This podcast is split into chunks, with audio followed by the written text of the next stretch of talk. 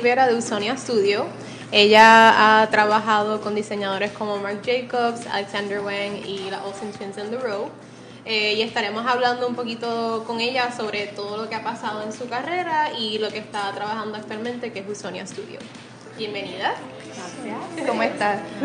Bien, un poco cansada, pero súper emocionada. Es mi primera vez haciendo radio. Pero bienvenida. Pues nosotros siempre nos gusta empezar desde el principio. Siempre preguntamos dónde te criaste, qué querías estudiar cuando pequeña y qué terminaste estudiando. Cuéntanos un poquito sobre eso. Pues yo nací, crecí en Miramar, así que aquí mismo. Eh, estudié en Perpetuo, o los 13 años desde kinder hasta high school. Eh, mi, mi mamá es arquitecta y mi papá abogado. Y pues eso siempre fue como las opciones más obvias para mi carrera, ¿verdad?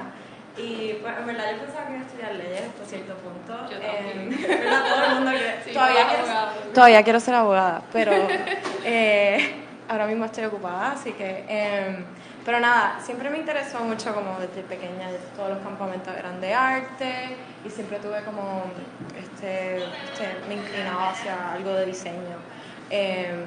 No específicamente arquitectura, pero como siempre estuve rodeada por el trabajo de mi mamá, porque su taller era, o sea, yo salía de la escuela, íbamos a casa de mi abuela y ahí ella tenía su taller, así que yo siempre hacía mis asignaciones, ¿sabes? Con todo rollos de los blueprints, y, ¿sabes? el plotter y, y los dibujos y las maquetas, así que eso siempre fue algo que tuve alrededor mío Eh, y me interesaba, pero, pero siempre me gustó la moda. Como cualquier, ¿sabes? Yo tenía muchas Barbies, como cientos de Barbies, y todas tenían muchos outfits, tenía todas las de las Spice Girls, todas, ¿tú entiendes? Eh, y, y pues eso fue algo que siempre me encantó. Y no sé si se acuerdan de Fashion TV. No. Pues Fashion TV, eh, antes de que estaba Style.com y ahora Ok. Vogue Runway, era la única forma de, de verdad ver las colecciones. Y yo me acuerdo que mamá se iba a hacer el pelo, yo me iba a recortar y siempre tenían ahí en, en, El beauty. el beauty, el fashion TV. Y yo, wow, qué cool, como en Milán, en París, todo eso. Y pues eso siempre como me emocionaba mucho. Y pues, todos los magazines, yo le pedía a mis papás que me los compraran. Y me encantaba memorizarme. O sea, esa es la colección que vi y ese es el traje Palmán o lo que sea que era que me estaba. Y pues me encantaba. Pero yo creo que mis papás empezaron a dar cuenta que eso era lo que me gustaba y ellos como, es una, una carrera, tú tienes que como, ¿sabes? Es un hobby y sí, te encanta el shopping, pero eso no quiere decir que puedes vivir de eso. Y pues yo más o menos me lo creí. Eh, y yo creo que cuando llegué a high school, que ya tú sabes, todo el mundo te empieza a preguntar, ay, ¿qué tú quieres ser cuando seas grande? Y todo de eso. Ya empiezas a presentar como que cuál va a ser tu carrera. Tienes que decidir ahora, a los 13 años, 14, lo que sea. Ah, tienes que definirlo. ¿Qué, ¿Qué vas a hacer cuando vas a tener, ¿tú entiendes? El plan, tu plan de 10 años. Y yo era como que, em, pues, I guess que arquitecta. Eh, y pues empecé a trabajar básicamente los años después, sabes, esos cuatro años de high school, en empezar un portfolio eh, y explorar como que, que estoy muy alto. Se te pegas un poquito más adelante, ahí. ¿Ahí? Ahí. Ah, no me escuchan. Eh, eh, uno empieza como a pensar, ok, tienes que hacer un portafolio, si quieres estudiar arquitectura, eh, y esa es tu única opción si quieres hacer algo en diseño, porque eso es como una carrera, tú sabes, eso es algo que hace alguien profesionalmente. Eh, y yo pues, ok, pues puedo hacer arquitectura, sounds ok. Y en verdad estaba convencida y estaba emocionada, y cuando ya llegué a mi tercer año, ese verano entre mi senior year y, y mi... um, Ajá, entre, eh, entre doce. tercero y cuarto año, pues yo ya más o menos sabía como que me gusta, de verdad, me gusta el diseño en general, quizás no específicamente arquitectura, a mí siempre supe eso, pero decidí, bueno, voy a hacer un programa de arquitectura en verano y vamos a ver cómo me va y si me convenzo a mí misma que eso es lo que quiero, ¿sabes?, dedicarme. Entonces fui, eh, tenía la opción de ir al de Cornell, que era seis semanas, que es como la top school de arquitectura, que mi mamá hizo una maestría ahí. eh, y dije, mmm, y después estaba RISD, que yo siempre dije, everyone's so cool there. o sea, mis artistas favoritos fueron RISD, eh, en Providence, que no en Ithaca, que voy a hacer seis semanas en Ithaca. Eh, y pues decidí voy a ir a, a. Y además mi maestra que me estaba ayudando con el portfolio, pues ella ella tenía muchos estudiantes de ella que habían ido eventualmente a RISD y me hablaba muy bien de eso. So, ahí fue como mi introducción a, a la escuela. Em, entonces, pues hice el programa de seis semanas y, ¿sabes? Me encantó, era como bastante riguroso, o sea, estábamos trabajando hasta bien tarde, tenía, era como un prep para, para tu portafolio, pero también como para la experiencia de trabajar en un estudio eh, de, de universidad de arquitectura, que es como maquetas por todas partes, la gente duerme debajo del escritorio, ¿tú me entiendes? Tienes como que esa, ese- esa introducción a esa cultura que es el estudio. Em, y me encantó.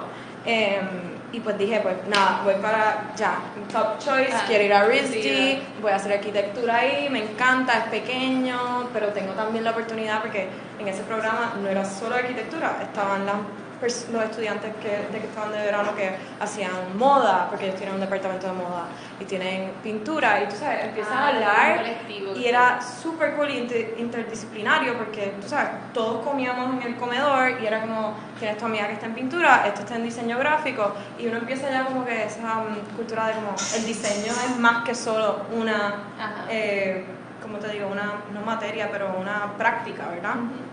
Así que eso me encantó. Y yo dije, wow, yo de verdad no me puedo imaginar en Cornell. Bueno, quizás, pero, pero me encanta esto que sea como, ta- estamos todos intercambiando ideas todo el tiempo. Exacto. Y yo dije, eso es lo que quiero, como sí, puede haber eso en una forma intelectual diferente, en una escuela como Syracuse, que también tiene muy buena escuela de, de arquitectura, y Cornell, pero me encanta esto que quizás puedo, ese lado de que me gusta la moda, me gusta el diseño en general, pues lo puedo como, lo puedo practicar más con este tipo de estudiantes. exacto.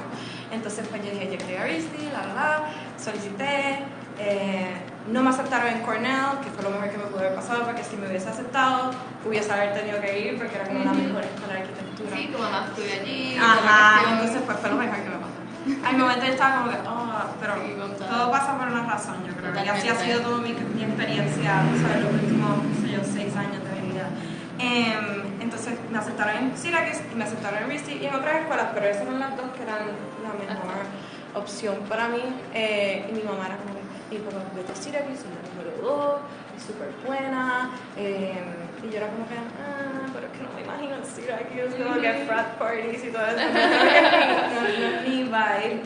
Eh, y ya había ido a RISD y, me- y ya como que tenía una idea de lo que iba a hacer y dije, no, yo, yo voy a... Y bueno, pues a RISD nos tienes que prometer que no vas a hacer diseño de moda. Y yo como que, ¡Wow! ¡Qué específico! Ajá, específicamente. Ellos, ay, moda. se cortó. Eh, ellos ya más o menos sabían, eh, porque en ese momento tú sabes, es el prom, y yo era como que, ah, el traje de prom, voy a hacer un sketch, qué sé yo. Ellos ya tenían una idea de qué es lo que estaba como planeando, y sabían que pues RISD tenía la escuela de, de diseño de moda, o el departamento.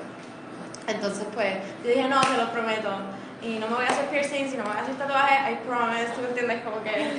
Las- let me go to las tres. Um, entonces, eh, pues, pues terminé yendo a RST y estaba súper excited y, um, y pues en la estructura del currículo em, en Rhode School of Design como en Pratt y otras escuelas de arte y diseño es que tu primer año es un foundation year que básicamente tú todo el mundo o sea vas a ser estudiante de arquitectura o de pintura o de cerámica hacen el mismo primer año que es básicamente el dibujo todo el día eh, diseño de dos dimensiones diseño de tres dimensiones y art history y una clase de tú sabes liberal arts of your choosing. Em, y pues me encantó todo, o sea, me fue súper bien, me encantó como poder como ser, o sea, todo el mundo era igual, todo el mundo era como un, un aspiring artist or designer, no había tantas la- las divisiones y eso fue súper interesante.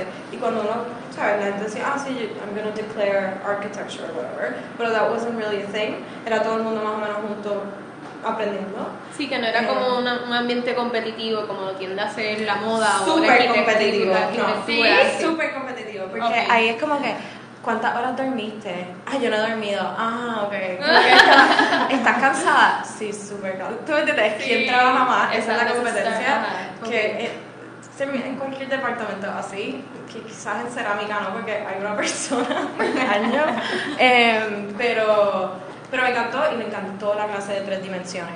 y uno de mis proyectos fue que hice un wearable garment y eso fue mi foundation year y pues tú tienes un foundation advisor y ella terminó, era, daba la casualidad que era mi maestra de 3D y me dijo, I think you should do, take an apparel class winter session porque es tres trimestres, así que el primer trimestre, primer semestre, después tienes un winter session que para los estudiantes de primer año eh, te dicen, mira, trátate la- una clase dentro del departamento que tú quizás quieres declarar.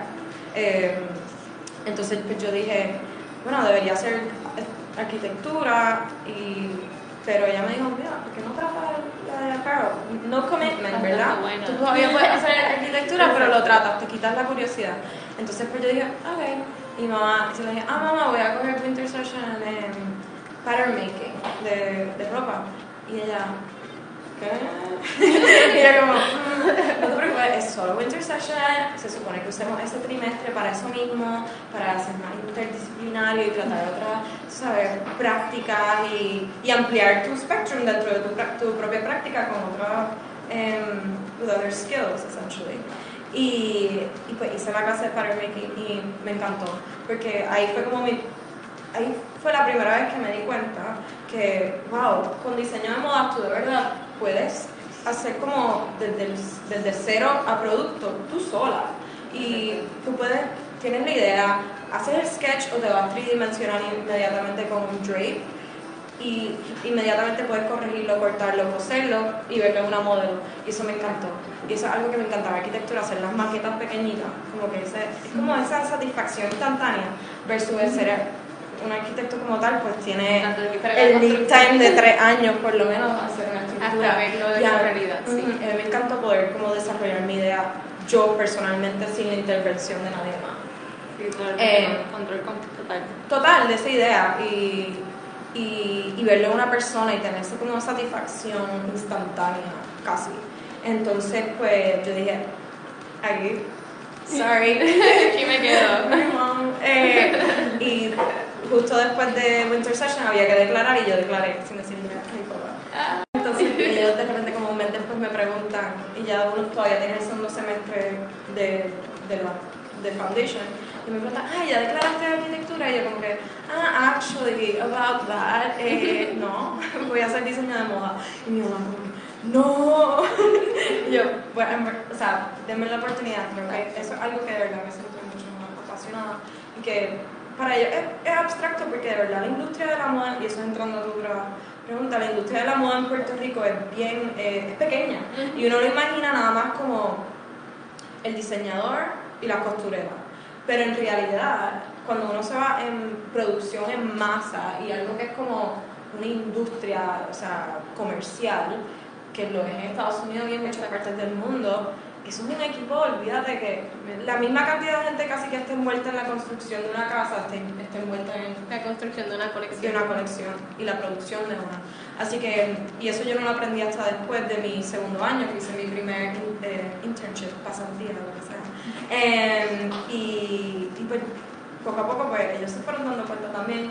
Ellos han aprendido tan, de, la, de la misma forma que yo he aprendido sobre la industria, porque yo tampoco tuve como una tía que era diseñadora de moda. O sea, lo más cerca era como Lisa Capali, que era amiga de, de mamá y todo eso, y ella siempre era sí, sí, ah, Pues sí. Y, em, pero me, se me fue el hilo. Anyways, estaba, estaba, hice ese primer año, después hice mi, mi segundo año, que era el primer año en, en diseño de moda. Y ahí era como, eran todas mujeres. Era un, era un departamento bien pequeño comparado a una escuela como Parsons, que son 200, casi 300 a veces estudiantes por, gra- por año. En Luis éramos 40 y era la clase más grande en la historia del departamento. Y era un muchacho y 39 muchachas. Así que imagínate la, eh, la energía en ese estudio, que eran, eran una sororidad, esencialmente. Em, pero nada, el primer año fue como eye-opening, era como costura, heavy, era como el bootcamp que te... No como... Yo en verdad, si vi como un season de Project Runway en toda mi vida, Es mucho. es mucho, yo creo. Eh, pero más o menos así, de lo que he visto. Eh, es como esta ¿quién, ¿quién se queda más tarde? Y ya acabaste en tu hora y es como, la gente te mira tu trabajo cuando tú te vas porque lo tienes, tú tienes tu espacio en el taller, así como unas mesas así, pero un salón entero. Eh, y pues, pues nada, fue interesante. Eh, mucha presión, por ninguna razón, porque estábamos aprendiendo a hacer patrones y cosas todavía no estábamos trabajando en colecciones. Pero ese primer año me dio como que, ok, si yo quiero, ¿sabes?, tener una carrera en esta industria, creo que tengo que empezar a aprender fuera, porque aprendiendo a coser y a, y a hacer patrones, yo no pienso ser costurera ni, ni patronista, así que tengo que empezar a coger experiencia profesional y ahí fue que dije, bueno, necesito un internship y necesito ir a Nueva York. Y Nueva York desde chiquita, imagínate viendo Fashion TV, era como que, oh my god. ¿sabes? Todo eso como, Sí. yo jamás pensé que como, eso era como el, el- el sueño, eh, llegar a Nueva York y, ¿sabes? Caminar y ir a, ¿sabes? Todo eso. ¿Y cómo surgieron los internships? Pues yo tenemos en la escuela está este el Career Services, ¿verdad? Que tiene cualquier universidad. Y ellos tienen un, un como un database que dice como openings de trabajo. Y yo lo chequeaba todos los días y era como que, ay no, yo no voy a trabajar en JCPenney, que no vaya a JCPenney. eh, eh, y, sorry, eh, sorry, JCPenney. Um, y, y otras como diseñadores más como mass market, eh, Victoria's Secret, y era como que no me interesaba eso. Sí, Yo querías quería algo como- más, más close. Yo quería algo runway, yo quería como que estar atrás de esos shows que veía cuando era chiquita, que era como... Y, y todo el mundo lo- me, me consultaba y era como, no, vete con algo fácil, pequeño. Y yo era como, no. Y de repente un día estaba chequeando, porque yo chequeaba todos los días. Así como que cuando tenía un break. Como, como hacemos ahora con Instagram, ¿verdad? ¿quién que salió? Eh, y de repente salió Marc Jacobs. Y yo, oh my god, sí. Entonces solicité inmediatamente, inmediatamente me contestaron y es porque es un alumni y era para el departamento de zapatos y a mí me encantan los zapatos todavía y yo como no estaba, yo en verdad quería explorar qué es la industria de la moda porque, ¿sabes? Estoy aprendiendo ropa pero hay cartera, hay zapatos, hay style como, ¿sabes? Quiero hacer este internship, me dieron Marc Jacobs y es como que, oh, ok. Y yo te pago la renta, pero todo lo demás te, te resuelve. Tienes que resolver. Y ese yo- en New York. en New York. tal. Ok. Entonces encontré un apartamento el día antes, yo compartía cama, un verano entero yo compartí una cama full con la, la que todavía es muy amiga mía, porque ella Oh, estaba wow. interning en producción en Alexander One y yo era intern de, de, Ah. de, de zapatos en Marc Marc Jacobs y las dos dormimos en una cama por cuatro meses. Wow, en el piso, no tenía ni cama, era un madre. Era el madrugada. Era el madrugada. Y nuestra ropa como que en unos racks y la maleta. Yo vivía de la maleta. Wow. Y era en McDougal Street. Horrible. Eh, super loud. Eh, y, y nada, pues, era como un walkout que ay, las cosas que pasaron ahí como con el baño, ese baño. Ay, ay. horrible, horrible. ¿Y qué hacías para todo poder...? Ah, bueno, me dices, ajá, New York es famous entonces yo dije, bueno, me están pagando la renta, pero no tengo chavo tengo que hacer algo. Entonces me metí en Craigslist, me encanta Craigslist. Everything todo, todo lo conseguí, hasta mi perrito de 7 meses la conseguí por Craigslist. Em, entonces pues me metí en Craigslist y había como que, tienen el listing de los trabajos, ¿verdad? Ujú. Y entonces pues eh, encontré unos cuantos de mesera y había uno que me contestó inmediatamente como hostess para este new club, qué sé yo, bar, cocktail, music venue, todas estas cosas. y me aparecí y ellos dijeron, ok, dale, puedes empezar como que el martes. Y yo, ok, porque yo, yo trabajaba, era, tenía, Tres yo trabajaba tres días en, Marc en, este- Jacobs. en Marc Jacobs y tres días en, en el cocktail el- bar ese, en Toshi's, Toshi's se llamaba. Eh, un desastre. Pero nada, me pagaban 12 pesos la hora y yo, ok, Sí, pensando que ¿eh? era un montón. de- eso fue como que el primer dinero así que era como, wow, un cheque, W2, toda esa cosa bien oficial. Sí. Yo, ok. Em, y pues hice eso y acabé mi internship súper bien, renuncié a la cosa de esa. Y, y empecé mi tercer año, que ahí fue como que en verdad cuando yo caí en como lo que me gusta, lo que muy similar a lo que hago hasta hoy todavía en cuestión de mi estética, yo creo que pues entonces, eh, nada, sí, estaba, era como una esponja, era como cualquier cosa que puedo aprender. Y era más ahí, lo más que aprendí yo creo, porque en cada diferente trabajo que he tenido he aprendido algo y también con cada persona que he podido trabajar como jefa, como colega, lo que sea, uno aprende. Eh, y ahí fue como, haz lo que te digan y cállate. y tu, tu momento va a llegar si sigues con eso. Claro, con, hay cierto punto que no, no te puedes dejar pisotear, pero Claro. es saber, tú sabes. Eh, y ese fue el internship. Y ahí pues, conocí durante eso um, al que un, un novio que tuve.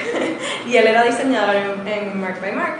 Pero de casualidad, porque tiene un amigo puertorriqueño, él estudió en RISD, de repente, y pues él estuvimos saliendo un- unos cuantos años y él como diseñador me daba un montón de consejos también, que fue interesante. Yo creo que sí afectó mucho a donde estoy ahora, que yo creo que todo el mundo te, te moldea Ah, sí, de alguna forma. Y él ya teniendo la experiencia de, ¿sabes? Él ya sabía, estaba... como en la industria, Sí, en una posición, como Sí. que lo que Pero era súper crítico conmigo y criticaba mucho mi trabajo, que en verdad fue bueno porque a ese punto ya yo empecé a hacer colecciones en tu tercer año, ya tú empiezas con, empiezas con knitwear, first semester, y después tailoring, second semester. Y ahí aprendes como telas que estiran, aprendes machine knitting, eh, en ese primer semestre haces una colección de tres, de tres looks y después tailoring en el segundo semestre hacer uno o dos looks y aprendes cómo hacer una chaqueta full. Y a mí eso me encantó, era como todas las piezas. Y súper loco. Ay, yo quisiera que la gente viera más cómo, cómo es esta chaqueta que tú tienes, cómo se ve en papel. Porque es lo que yo Oh, a mí me encantaría ver eso, en verdad. Estoy Y más loco todavía cuando estás haciendo producción, que son mm, o sea, yardas y yardas y yardas de cómo se corta, ¿verdad? Porque tienes que hacerlo de una. Bien cool. Eh, y me, pues, me encanta esa parte de como, wow. Y uno aprende ya como a pensar dos dimensiones, cu- cuál es ese back and forth de cómo afecta esto y después lo puedes ver en el fitting y me encantaba. Eso era mi- me- todavía lo hacen patrones en mi parte favorita. Y una parte bien importante del diseño, porque yo creo que si no sabes cómo construir, no sabes las posibilidades que tiene y cómo puedes empujar un poquito y, y se convirtió como el enfoque de mi tesis eventualmente. Ok. Eh, entonces, pues, después de ese tercer semestre conseguí eh, un internship en Alexander Wang y ahí con mi experiencia de knitwear y con y siempre ha sido las conexiones no es como con familia como amigo es siempre alumni. Yo siempre he trabajado con eh, profesionales que han estudiado en mi escuela y por eso a ellos les gusta escoger gente de mi escuela. Ah, Porque ya saben el grado que dan ya y que son saben estudiantes. también la forma yo creo que es más bien la forma que pensamos nos enseñan eh, a pensar como diseñadores y no pensar solo en tu práctica que fue algo que me encantó yo creo que eso conecta lo de arte y moda yo creo que yo pienso más como diseñadora y, y yo divido más el diseño y el arte porque la- el diseño tiene que servir una función más allá de solo ser estéticamente Pleasing. pleasing, yeah. Para mí es importante y eso es lo que hace el diseño versus como ingeniería, ¿me entiendes? Pero tiene que haber ese, ese functionality detrás del propósito y pues moda es, sabes, it's like human shelter, ¿verdad? Es como lo que te pone. Eh, y arquitectura, pues y todo tiene como un propósito dentro de, la- de las prácticas que son diseño. Eh, Que todo se conecta. todo se conecta. Entonces, pues, yo creo que eso es lo que le gusta mucho. Ah, Sí, sí, como que aprendí un poquito, pero ahí está, había, había un muchacho de St. Joseph Martin, que estaba tan y tan duro con la máquina. Lo tenían en el sótano todo el día sin living los ¿Qué? swatches. Pero a mí me tocaba hacer la parte cool y ahí yo creo que también tuve mucha suerte porque la, diseña, la asistente de la diseñadora acaba de renunciar. So, yo como intern, como era la única que estaba todos los días, básicamente te- te- me quedaba hasta las 9, hasta las 10 con todo el equipo, hasta la 1, lo que sea que me pidieran, y me convertí casi como esa Parte del equipo. sí, como tal. Y ellos como me, me trataban, yo iba a reuniones sola, a, a los diferentes vendors y... Que you earned it. And Definitivamente. then, Entonces me acuerdo que una, una de, la- de las que eran nuestros vendors, que tú le das como un swatch request. Y yo fui a explicarle el swatch request porque era para un look para el runway que yo había hecho los patrones. Porque eso es algo que los de knitwear no saben tanto patrones y yo pues sabía un poquito de los dos con la experiencia que tenía de la escuela. Eh, y pues me mandaron, ah, vete tú y explícale. Entonces ella me dijo, ay, tú trabajas ahora con Marissa. Y yo, no, no, yo soy la intern del verano. Y ella, "Ah, yo le voy a decir que te tienes que contratar. Y yo, ok. y, um, y nada, pues ese look lo hicimos en una semana y terminó siendo uno de los runway looks. Y esa fue la primera como que super cool runway que yo fui de Alexander Wang cuando era la cosa más... Ya estaba cayendo un poquito, pero todavía era como el, el, el show de él y el after party era como the thing to do en New York Fashion Week. Em, Y eso fue como el primero que era Big Celebrities, como todo, todo el mundo básicamente. Y, y una de las canciones en el playlist, Simon Says, era como el opening, era como, era un vibe que era wow, this is big, even the Marc Jacobs show, pero eso es como, esto era como very, very hot. Em, Y pues acabé ahí, me fui y lloré, y Sí, todo el mundo lloró, y yo, y yo, y es como que nada, vamos, te vamos a ayudar, como mucha suerte con tu tesis, y de repente como tres meses después dicen, Carmen, estamos buscando, estamos buscando asistente, porque ya sabían que yo no quería ser knitwear designer, yo quería ser wovens, que es tailoring, todo lo que sea non-stretchy, y no, todavía no, nadie me había dado la oportunidad de trabajar en un equipo de eso. Yo, mira, están buscando asistente, renuncia, vete de la escuela, drop out y vente a trabajar. Y yo le dije a mi mamá, mira, puedo conseguir ella, no, no, no, no, no, vas a acabar porque te queda un año. Y pues me, me quedé, pero empecé a hacer freelance con ellos poco a poco.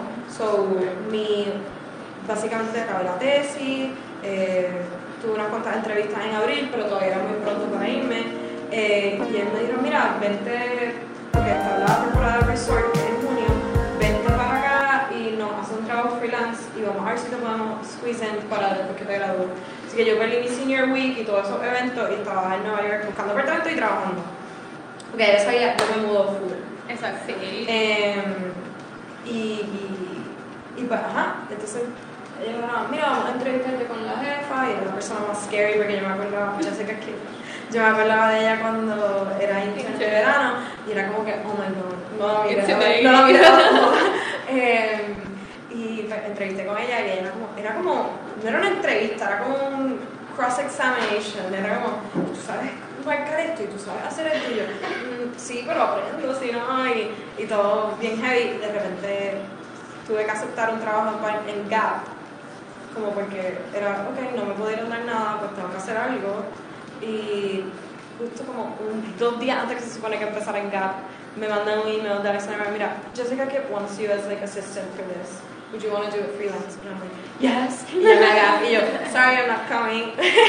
Eh, y ahí empezó toda como que el crazy trajectory que tuve dentro de Alexander Wine, que empecé con tela como asistente de Jessica, porque no había nadie haciendo tela y yo lo estaba haciendo sola, y de repente se renunció la de trims y empecé a hacer trims, pero yo no sabía ni lo que, cómo se decía size un zipper, so, todo fue como que me tiraban ahí como que setting, up, setting me up for failure, pero era como que, Pero si no hay nadie que lo haga, que lo haga esta loca y ya, y si funciona, entonces, pero funcionaba y me decían, ah, ok, y ahora puedes hacer esto, y ahora después como, ¿y quieres hacer eh, finanzas? Una vez dijeron, ¿qué?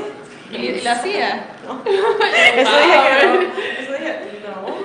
Em, pero hice trim, hice fabrics, hice, eh, ayudé con diseño, eh, ayudaba con zapatos. Era como la liaison de todo, porque me movían tanto que empezaba a hacerme amiga de todos los equipos. Y llegó un punto que yo dije, mira, si no me van a dar trabajo, me estaba ofreciendo en otro sitio, porque yo fui intern en The Row, uno de esos winter, el winter session, es que como que brinqué una época, pero whatever. Eh, mi senior year, winter session, yo estuve en The Row, porque yo quería aprender más de patrones, como les había dicho, que se convirtió como en mi focus. Eh, la parte más importante, yo creo que de mi trabajo. Eh, y ellos me, me llamaron, me, dijeron, me refirieron al equipo de Elizabeth and James, que es la otra marca de ellos más low end, con- contemporary. Me dijeron, ah, estamos buscando un assistant designer, necesitamos a alguien ASAP. Y yo fui, entrevisté, me dijeron, ah, es un proyecto para mañana. Y yo, ¿qué? Es un proyecto, era, no, yo no sé ni, puede ser no me hubiesen pedido, pero les di algo. Y me dijeron, ok, está bien, te queremos. Y yo me fui, entonces renuncié a Alexander Wang y, y Jessica estaba como, eh, te vas, como no lo puedo creer, que yo hice mal, ¿cómo te vas a ir? Y nada, y yo, oh, excelente, ya, Jessica, a regresar. Y pues nada, estuve cinco meses en Elizabeth and James. No era como culturalmente un, un fit para mí. Eh. Y ya yo estaba como que. Acostumbrada Ya yo estaba como. bien fast Era como fast. Y todo es como que. It was to yesterday.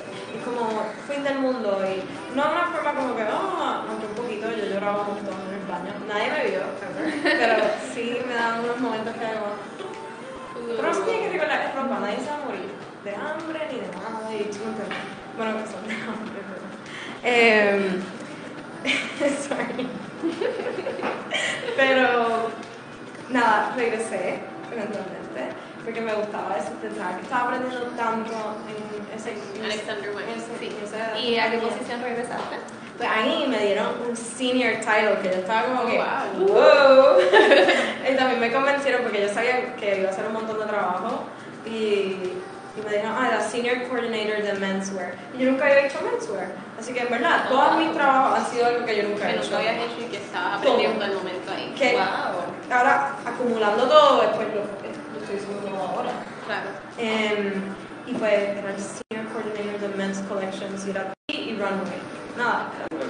Entonces la diseñadora eh, estudió en RISD. Así que nos convirtimos súper pana y, y nada, hablábamos el mismo lenguaje, ¿me entiendes? Como que nos gustaban las mismas referencias y ella me incluyó mucho en el research, le quedamos al Met Library y estábamos ahí viendo todo research, research, research y yo le traía garments y en verdad se convirtió como que en una posición bien cool, pero mi trabajo no era ser parte del design team, era coordinar todo, así que se convirtió como un workload bien grande. Y pues ahí nada más pude hacer un año, estaba súper cansado. Y, ¿sabes? No había cogido vacaciones desde... A un año. Ajá, desde- no, desde Más. como... Yo no había cogido cinco días aquí, navidades y ya, pero eh, no había parado. Eh, como para, "Uy, ¿qué está pasando? Todo bien rápido, pero desde, tú sabes, ese summer of 2012 to summer of 2016. Como, uh, cuatro años. Pero ahí decidí, ok, me siento que estoy trabajando tanto y no, no estoy, todavía no he hecho lo que quiero hacer. Me siento como que, creo que ahora es el momento que por lo menos tengo un, un resumen bueno, que me siento orgullosa, que si me cojo unos meses, yo creo que, ¿sabes? Va a estar bien. Al- voy a estar bien. Eh, ahora es el momento de como coger una pausa y decir, quiero concentrarme en diseño, quiero ir, o quiero quedarme en development, o quiero ir a la escuela, así que renuncié y empecé a hacer babysitting. y Súper random el, career change. mi papá como que, oh. Eh, empecé a hacer babysitting y, y decidí, ok, no, quiero trabajar en Provenza. Entonces entrevisté con y yo, nada, nos cae súper bien, nos gusta el trabajo, pero no tenemos posición, el, el design team somos dos personas eh, y no necesitamos a nadie ahora mismo. Eh, son bien stingy en todo esto, te, te pagan poco y tratan de como sacarle el jugo. Ajá, mientras ajá, menos claro. personas puedan, mientras más lean, es smart, más, más mejor. Eh, Exacto, menos tienen que gastar y Exacto. sacan más. y fue como que no necesitamos a alguien ahora mismo. Y yo, ok, pues ella es que me voy a la universidad. Entonces solicité y ahí me mudé para Puerto Rico en septiembre porque dije, mira, yo no puedo seguir pagando renta, trabajando como babysitter para pagar mi renta. Esto, es estúpido. Mejor me voy a Puerto Rico, mi mamá tiene el sótano, me ofreció parte de su sótano para hacer mi atelier. y, y I figure it out. Entonces, eh, estuve aquí. eh, estaba haciéndole trajes para. Todo, todo el mundo se está casando ahora, en esta etapa de mi vida. Todas de high school y todo. Yo- Marilera, que ustedes conocen, yo creo. Eh, sí. Eh, Ok. Ella fue mi, pri- ella fue mi primera clienta. Hola, Marilera. Yo creo que ella está escuchando. Em, y, y pues ahí dije, ok, esto me encanta, como que mi propia idea, yo hacer lo mío, it's very cool. Dale, vamos a seguir, vamos a, em, vamos a, A solicitar una maestría, porque no tenía, ¿sabes? Estaba básicamente haciendo estas cosas como lo que me pagaban, lo metía para hacer otras ideas y otras cosas, pero no era, no tenía el capital para hacer nada de verdad, ni siquiera localmente. Así que dije, bueno, si no tengo a alguien que invierte en mí, pues tengo que irme a la escuela y, y ver qué pasa, ¿verdad? Quizás poder trabajar en una posición de diseño en Europa. o- tú sabes, Estaba Europa que nunca había explorado y me interesaba un montón. Entonces, pues, eh, yo tengo una tía, tengo una prima y una tía en Londres. Yo dije, me voy para Londres. O, nos fuimos para Thanksgiving y no regresé. Eso fue lo que pasó. Y ahí ella, me, quedé, me quedé como un mes más y después regresé y dije, empecé a Bueno, hacer hacer- updates para mi portfolio y empecé a mandar solicitudes y empezaron a llegar como, la, como los interviews y dije pues me voy para hacer mis entrevistas entonces yo decía CSM Central Marines that's the place to go ahí hay todo el mundo Pero yo a la misma vez siempre supe dentro que yo era más comercial. Ustedes han visto los shows de Central. Martin. Es como que. Como Gumby. Ese es el look. ¿Me entiendes? Bien look, bien outfit. Super cool. Pero no soy yo. A mí me gusta como que hacer ropa. ¿sabes? Algo que te Que puedas poner. usar a diario. Exacto, no es para ir al Met Gala, es como, I want to make clothes. Em, y pues yo siempre supe como que yo no soy la estudiante que ellos quieren, em, pero dije, whatever, los mejores van ahí, déjame tratar. No me aceptaron, em, pero me aceptaron en London College of Fashion, que ahí fue curioso porque como todo, todo destino cuajé súper bien en la entrevista con el director. Él era como que, I'm not gonna beat around the bush, tienes la posición, tú decides. Eh, y yo, ok, pues let's do this. Em, pero en todo eso, tan, tan, tan, llama la, la muy amiga de mi mamá, desde Cornell, ella estudiaron las dos juntas en Cornell y eran roommates. Y ella me llama y me dice, Carmen, quiero empezar una línea de ropa, ¿te interesa? Como que hacerlo Wow. y ella estudia arquitectura y, eh, y Dalia, se llama Dalia Stiller, y me dijo, yo quiero hacer esto, como que he estado trabajando en real estate development con mi esposo, tú sabes, Muchos años. toda mi carrera, y ahora estoy preparada como que hacer algo creativo, proyecto propio, un proyecto propio, y además como que, mm, ¿sabes? Darle la oportunidad a otra, otra mu- mujer, hacer como sus sueños y todo, ¿sabes? También es el entrepreneurial nourish, nourishing. Exacto. Sí. Ya, sí. Eh, eh, nurturing, esa es la palabra. Eh, y entonces pues dije, ok, let's do it. So, no me fui para Londres. Ya estaba casi como tenía un apartamento visto, con unos amigos que íbamos a compartir. Dije, sorry, no vengo. Eh, le dije a la escuela, no vengo. Eh, y empezamos el proyecto. Y ahí surgió Usonia. Ahí empezó, ahí empezó Usonia. Claro, ahí pasó María, que fue como un poquito de para todo el mundo, ¿verdad? Exacto. Una pausa. So, como tal, tuvimos la primera reunión así como think tank en, quiero decir, noviembre del 2017, Ok. donde dijimos, ¿qué tú quieres hacer? ¿Qué tienes, qué tienes como, qué que te gustaría que esto fuese? Ella dijo trajes o algo que se sienta como bien versátil, pero femenino. Y yo como que, pero Dalia, ya hay un montón de trajes bien lindos, tenemos que como empujarlo un poco más. Y en ese año que yo no estuve trabajando, pues sí, porque fue un año.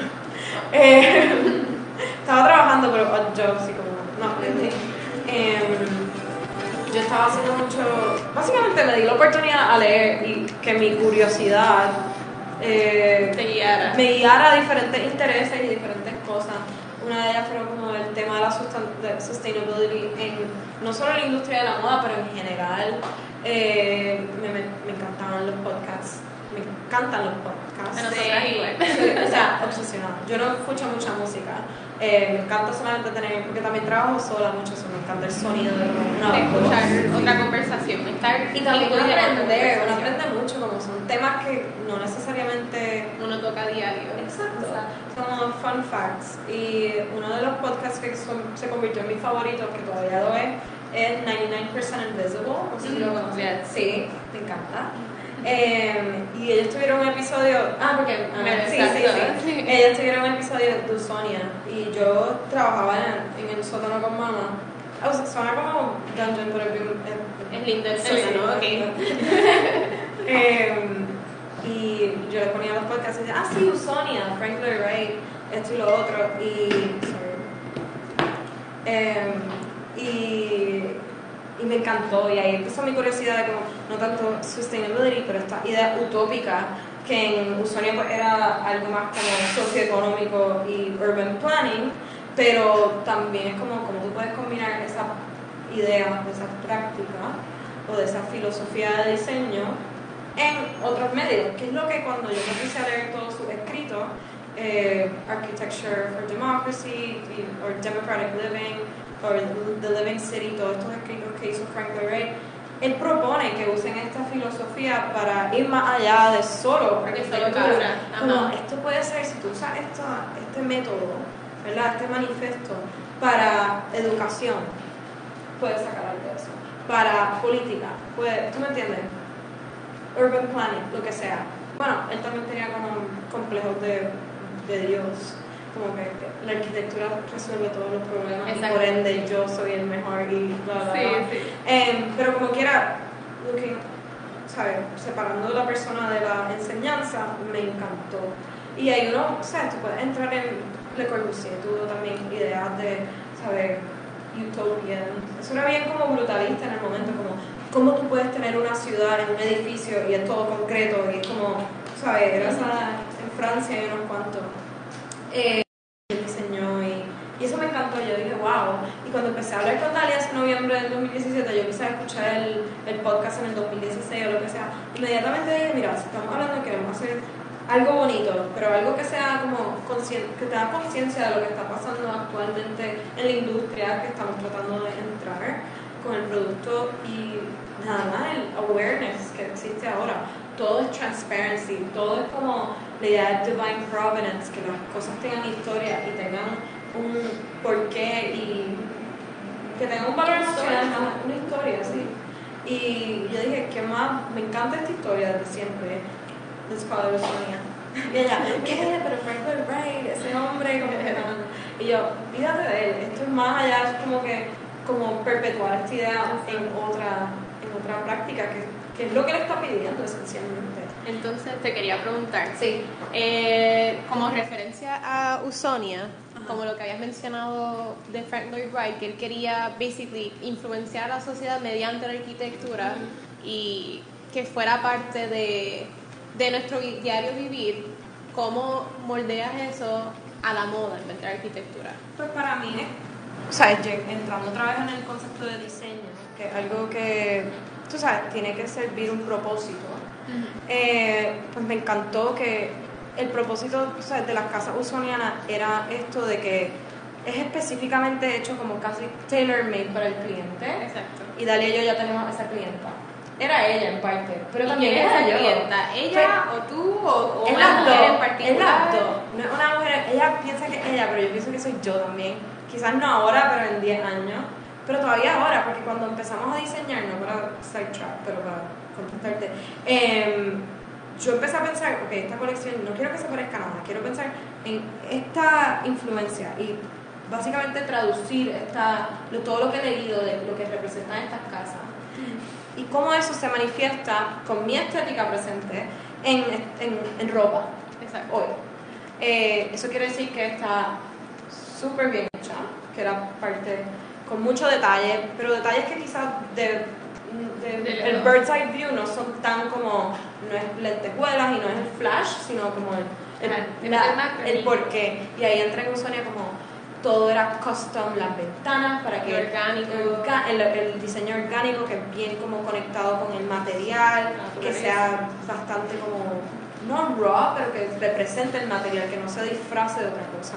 Eh, y también entran como las innovaciones en el diseño como para maximizar el espacio o el, o el estilo de vida de, de la persona que va a estar viviendo en la casa. Y ahí entra como el open layout concept que fue la construcción y se introdujo, el, el track lighting, eh, todo el, heat radiated floors y todas estas cosas que como te facilitan tu día a día. Lo de diario vivir. Y pues eso yo, como ¿cómo yo hago eso con un traje hoy en día que se sienta como nosotros, que se sienta como eso y que se sienta separado de todo lo que ya existe? Y pues ahí yo empecé a pensar, o sea, el traje no lo podemos pensar como una forma. Hay que pensar en versatilidad porque eso era parte de las casas, era como una casa que era fácil vivir en ella para ese consumo.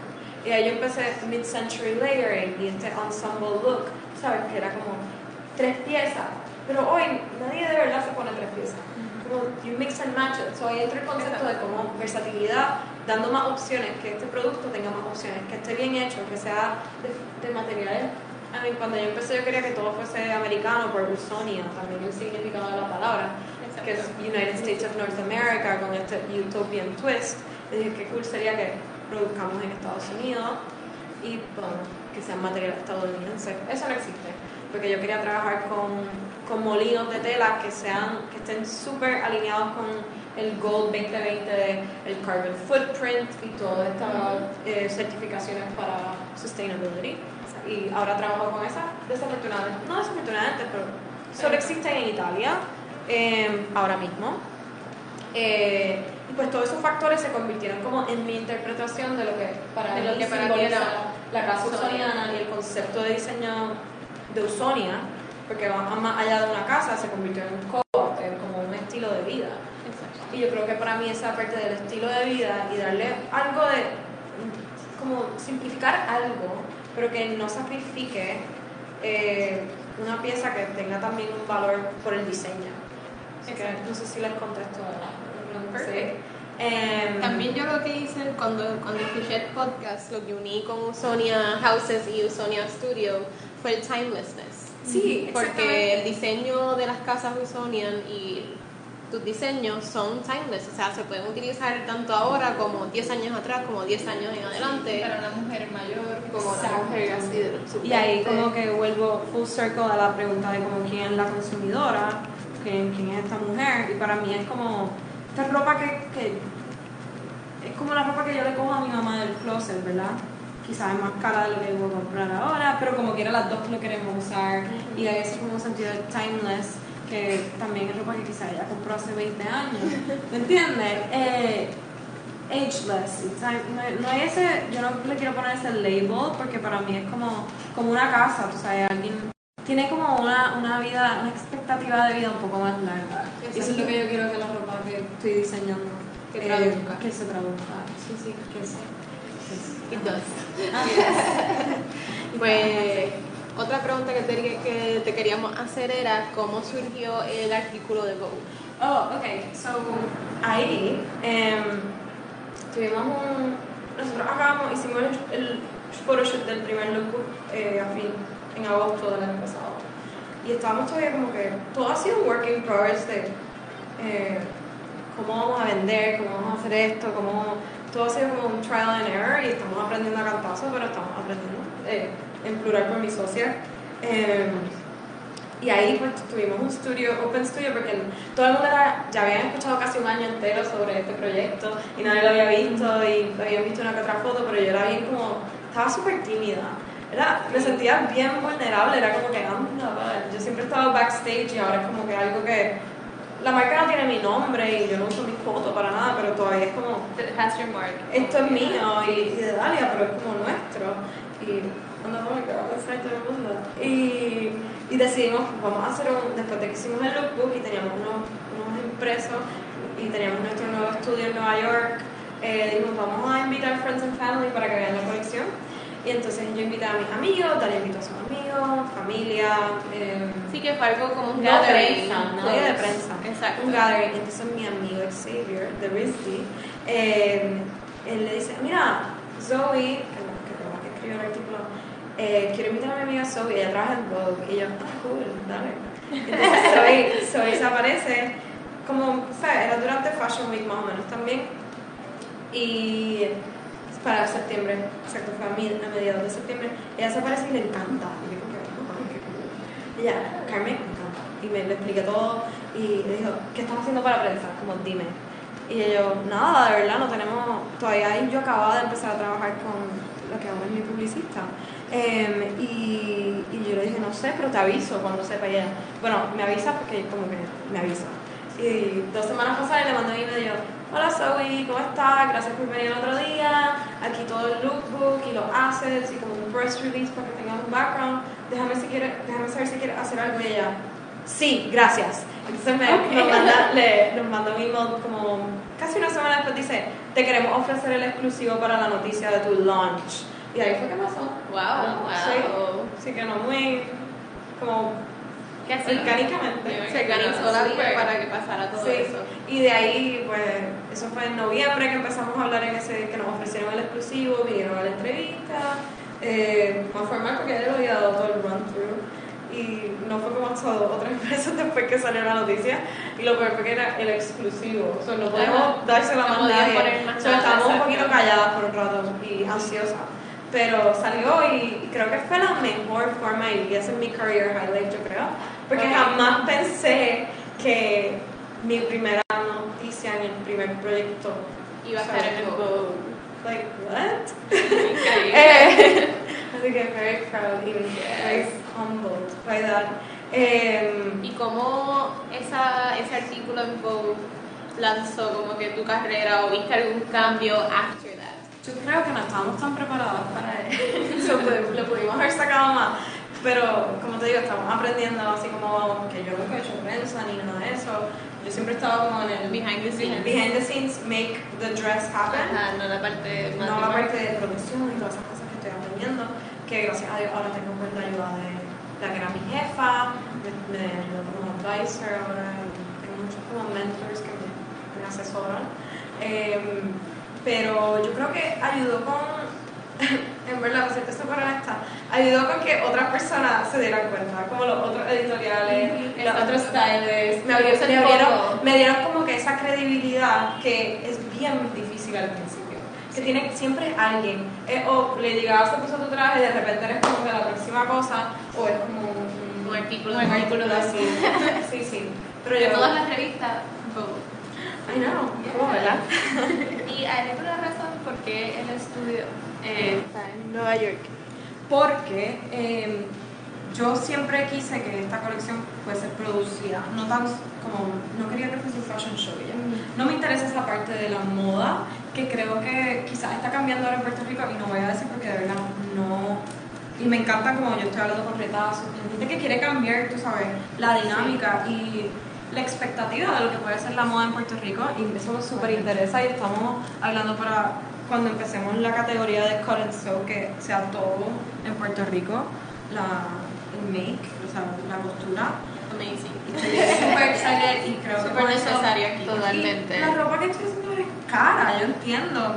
Pero desafortunadamente produciendo en Puerto Rico con el nivel. Son, son estilos complicados, se ven bien simples, pero sí, les tengo que enseñar los Sí, patrones. se ven que son patrones Sí. Eh, y la tela es, es high end, es caro. Tú ves un traje de Sara, la tela es 3 dólares la yarda. Los de nosotros estamos hablando de la más barata es 24 y la más alta es 80 dólares la yarda. Son telas bien finas, bien, bien finas, con los mejores molinos. Y pues no, hemos tratado de ir más directo al consumidor para poder no tener que vender ese traje por el doble, sino que dar una- un precio que es bien honesto al producto.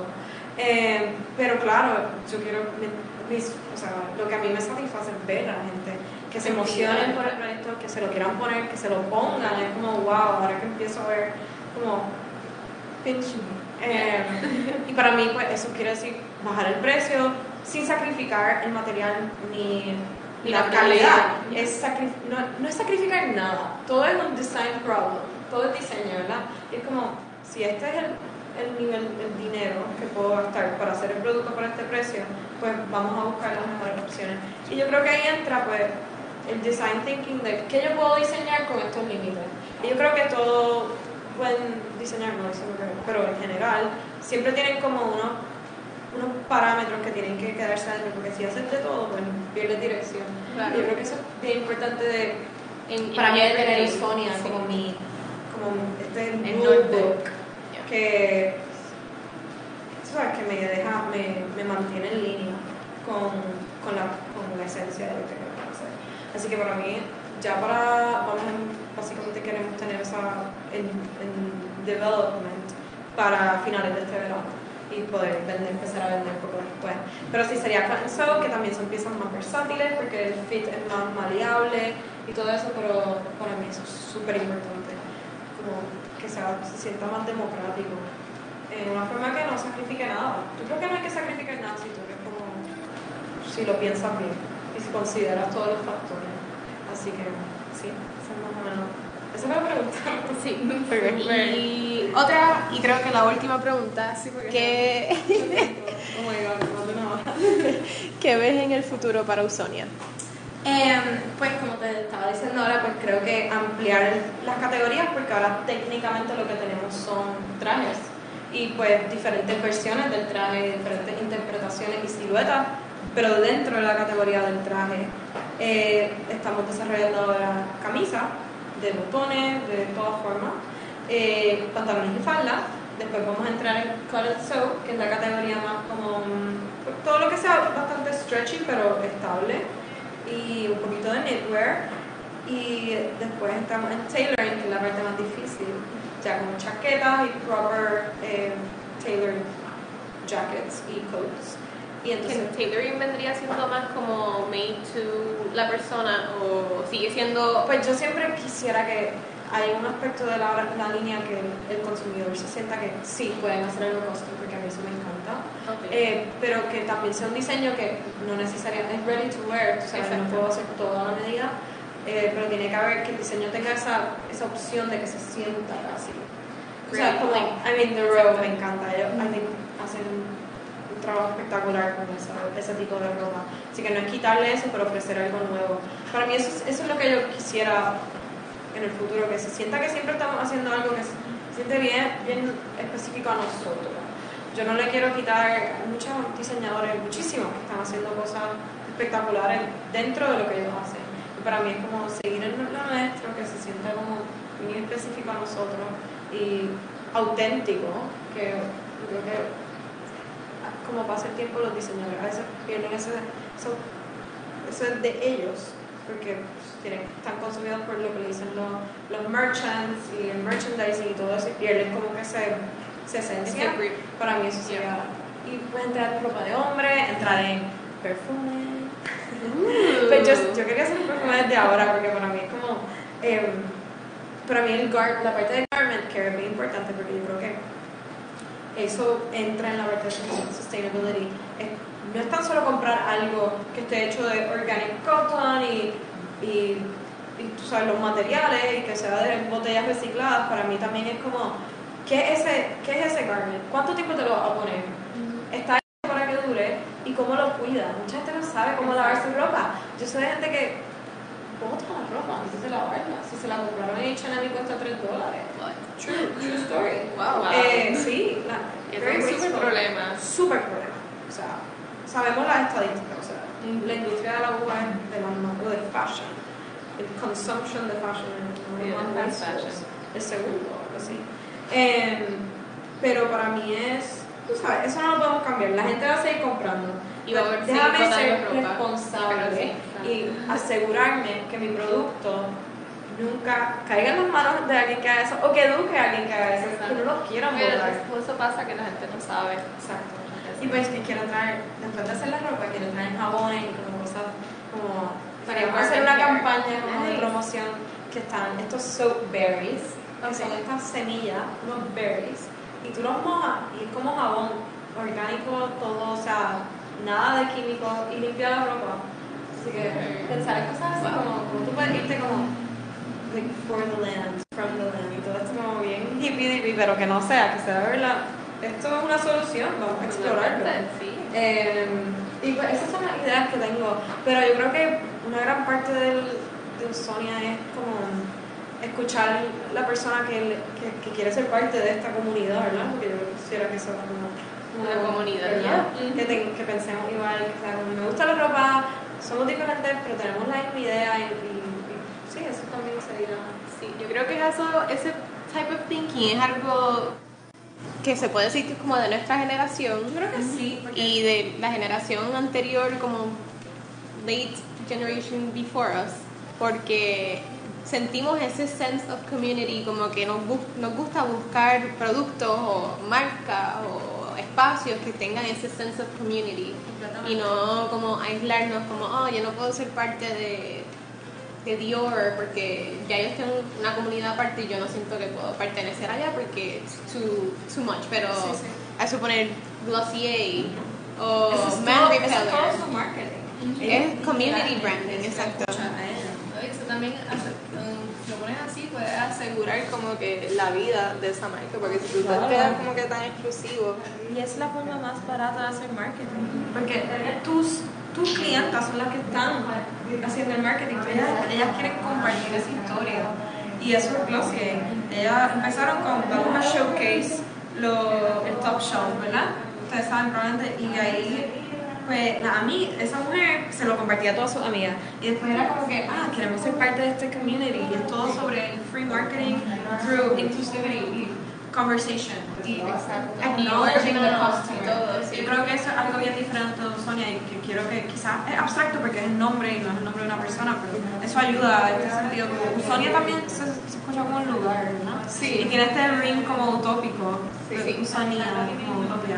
Eh, pero yo creo que esa parte de como que se sienta como te queremos, ¿qué, qué te parece? Como, y dime, y eso me encanta, a mí creo que en el high-end world no existe, es bien como ya, está el establishment, si somos Dior, somos Chanel, y tú tienes que aspirar a ser A llegar a nosotros. a llegar a nosotros, mientras que nosotros es como que, no, vamos a empezar juntas y usted eres parte del proceso y creo que es que queremos es mejor para todo el mundo. Estás vendiendo un producto que la gente necesita y que quiere y que cree y, y, y se vende, porque por ende si la gente lo necesita y le gusta, se vende también. Exacto. Eh, así que yo creo que eso es bien interesante y eso es bien de, no- De nosotros, sí. eh, que este word of mouth por el social media. Y social media. Que yo no le podido, yo no como muy... Social media savvy. sí. No, no. Eh, pero, pero sí, pero es importante. Y es que en verdad, desde que empezamos con, con eso, o que salió, de repente mucha gente conecta y, y yo me pongo a ver los geotags de Sonia y veo quienes viven en la casa usoniana y le mando. Y ha sido todo como que un connection through that, que dije, wow, nunca hubiese conocido a esta muchacha que es arquitecta española, que el esposo hace muebles mid-century, que compraron esta casa en Usonia, que tengo un nombre que se llama el nombre de la casa, y como que boom, boom, boom, y de repente ya viene al estudio. Wow. Y también, eh, sí, todo eso por social media, yo creo que tengo que aprender más sobre eso.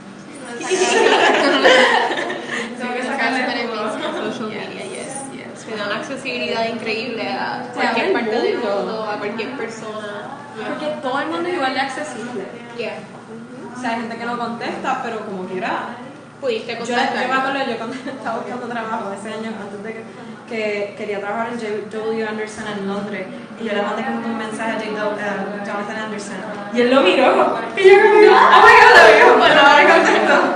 Pero dice sí, y yo, so, todavía, o sea, gente así tan como, Que se te a quedas nivel, todavía están en el mismo de sentido de comunicación y accesibilidad. Así que es súper interesante y can't wait to see qué pasa en los próximos 5 o 10 años.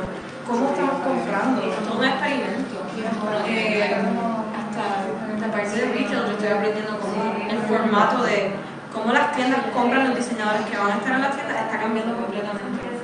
Eh, sí, see. Only time will tell. Yes. Vamos a ver qué pasa. Muchas gracias. En verdad fue un placer. Y mucho éxito. Bueno, ahora vamos a poner el playlist de Carmen. Háblanos un poquito del playlist, por qué escogiste estas canciones. Pues la primera canción es de Feli, que esa fue el, el primer CD que yo compré cuando estaba en Kinder y mi canción favorita por todo 1997. Eh, y después entra, tú sabes, en canciones que han sido parte del soundtrack, como te dije, Simon Says, de diferentes fashion shows, otras canciones que era como Kids de MGMT, que ahora es como que, oh my god. Pero para mí todavía, yo la escucho y es que como que casi está abuelo lo que olía Providence cuando pasé ese verano. Así que, tú sabes, todas tienen Un sentimental value Sí, attached. no muy, un poco cheesy, pero hay un mix. Yo creo que me describen, eh, quizás no ahora completamente, pero como diferentes todas las experiencias que se acumulan y te hacen lo que tú eres hoy, ¿verdad? Un poquito. Hasta Marilyn Manson, que es lo que escucho en el estudio.